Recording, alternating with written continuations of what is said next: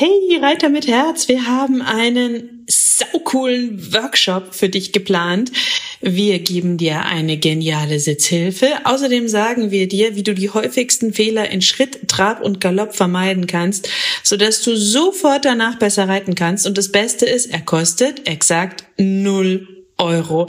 Es gibt nur fünf Termine, also die jetzt schnell auf www.pferdeflüsterei.de slash Reitworkshop und melde dich ganz schnell an und such dir deinen Wunschtermin aus. Pferdeflüsterei to go, der Podcast für Pferdemenschen mit Herz.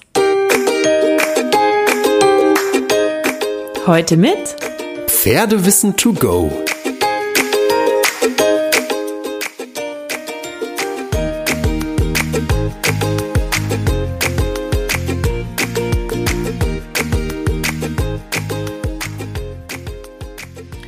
Hallo und einen wunderschönen guten Morgen. Ich hoffe, du hattest auch diese Woche wieder so viele glitzernde und flitternde Momente mit deinem Pferd und ganz viel Magie.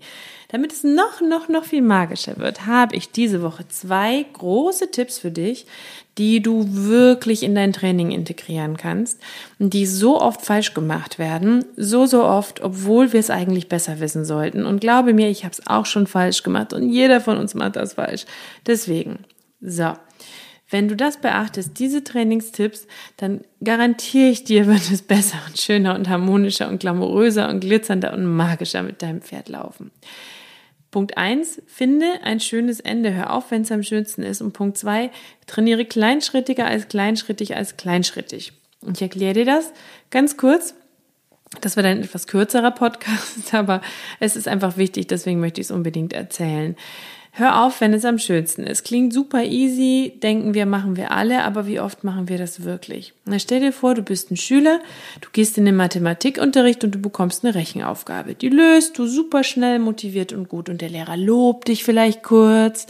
Vielleicht kritisiert er dich aber auch, weil du die Aufgabe nicht schnell genug gelöst hast. So oder so ergibt dir sofort die nächste Aufgabe. Du löst sie wieder, vielleicht ein bisschen weniger motiviert, aber du gehst es an und statt dich zu loben oder dir eine Pause zu geben oder schulfrei, sagt er, äh, jetzt kriegst du noch eine Hausaufgabe, du warst ja so gut. Es läuft ja gerade so schön. Und weil du so fleißig und aufmerksam warst, gibt's wieder die nächste. Und du wirst langsam müde, aber der Lehrer hört einfach nicht auf. Und nach und nach löst du die Aufgaben nicht mehr ganz so schnell und ganz so gut, weil du bist müde und das wiederum verärgert den Lehrer, weil es hat doch gerade noch so gut geklappt. Und er möchte einen schönen Abschluss mit dir finden. Oh, und das fühlt sich doch sicher so demotivierend, frustrierend und erschöpfend an. Und vielleicht hättest du auch keine Lust mehr auf den Lehrer, der nicht so richtig genug bekommen kann. Oder du würdest dich fragen, warum du dich anstrengen sollst, wenn es als Lohn für die Mühe gleich die nächste Aufgabe gibt. Und genau so geht es auch deinem Pferd, wenn es motiviert mit dir trainiert und du eine Aufgabe und Lektion nach der anderen reitest und ihm keine Pause gibst, wenn es was gut gemacht hat. Nicht auch mal aufhörst, wenn es gerade gut läuft. Dann wird dein Pferd sich irgendwann denken, warum soll ich mich eigentlich anstrengen? Es geht doch eh ständig weiter. Ich habe zum Beispiel auch schon nach fünf Minuten Training mal aufgehört und gestoppt, weil mein Pferd einfach eine neue Sache so gut gemacht hat, dass ich gesagt habe, super, reicht für heute, Ziel erreicht, wir müssen das nicht noch fünfmal hintereinander machen. Und am nächsten Tag lief es viel, viel besser als am Tag vorher. Einfach weil mein Pferd gelernt hat, boah, das lohnt sich richtig motiviert mitzumachen. Und das Beispiel mit dem, mit dem Lehrer kannst du übrigens noch weiter treiben. Wenn der Lehrer dir zum Beispiel immer wieder Aufgaben gibt, die viel zu schwer und zu groß sind oder zu lange brauchen, um sie lösen zu können. Das nimmt ja auch die Lust aufs Machen. Deswegen Punkt zwei: arbeite kleinschrittiger als kleinschrittig. Vieles von dem, was wir von unseren Pferden wollen, erscheint uns so unglaublich einfach. Und ich war auch genau an dem Punkt, an dem ich so viel für selbstverständlich genommen habe und dann bin ich meiner Studie begegnet. Thank God, she's the best. Sie ist Jungpferd gewesen damals, auf jeden Fall von Anfang an eine starke Persönlichkeit und, ähm, und ich musste sie von Anfang an um all die Dinge bitten, all die Dinge üben, all die Dinge trainieren, die mir vorher ähm, Selbstverständlichkeiten waren. Hufe geben, satteln, aufsteigen, absteigen, rückstehen bleiben, führen, gesittet antraben, nicht schubsen, einsprühen, waschen, ausreiten, alles. Alles war ein Abenteuer für sie. Und gleichzeitig war alles auch so, dass sie als ähm, durchaus sehr kontrollbewusstes Pferd gar nicht gerne mitmachen wollte am Anfang, weil sie immer dachte, Was bringt mir das, wenn ich mitmache? Und ähm, warum soll ich da mitmachen? Und das bringt mich aus der Balance und da muss ich mich benehmen und da muss ich konzentriert sein und das will ich alles nicht. Und wir mussten uns das mühsam, langsam, kleinschrittig und liebevoll erarbeiten. Und ähm, ich habe dadurch gelernt, dankbar zu sein für alles, was die Pferde mir geben, nichts als Selbstverständlichkeit zu betrachten, Pferde besser zu lesen und meine Kommunikation extrem ähm, an sie anzupassen oder zumindest es zu versuchen, meine Wünsche anzupassen, meine Körpersprache und mich immer wieder zu optimieren und vor allem kleinschrittig zu trainieren. Wir wollen viel zu viel von den Pferden haben, zu große Erwartungen, erklären ihnen Trainingsschritte oft zu geringfügig, zu groß Dabei kannst du langfristig so viel schneller, so viel mehr erreichen, wenn du möglichst kleinschrittig startest. Und manches wird einem so langsam vorkommen und du wirst vielleicht ungeduldig oder kannst dir nicht vorstellen, dass noch kleinere Schritte möglich wären. Aber glaub mir, du kannst jeden einzelnen verdammten Trainingsschritt immer noch kleiner und kleiner und kleiner zerlegen und aufdröseln und für dein Pferd aufspalten.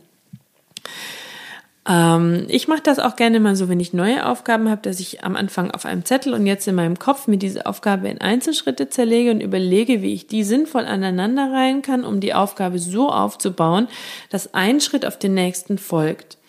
Und da muss auch nicht alles direkt in der ersten Übungseinheit hinhauen. Das kann man nach und nach machen.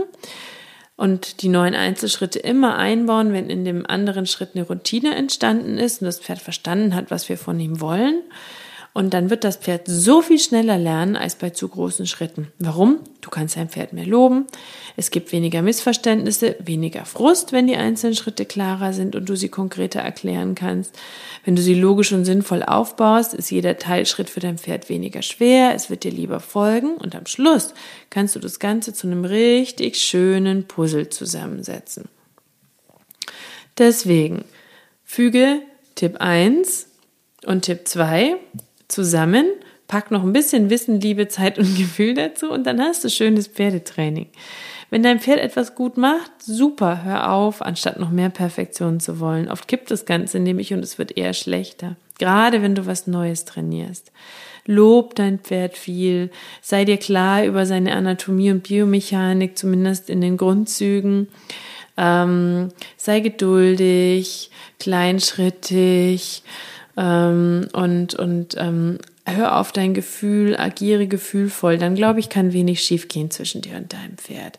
So als ähm, kleiner, ähm, weiß ich nicht, äh, mein kleines übliches Wort zum Dienstag, habe ich manchmal das Gefühl.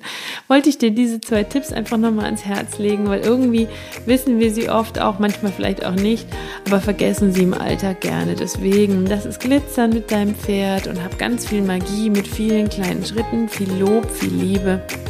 Und natürlich, kraul deinem Pferd einmal dick und fett das Fell von mir.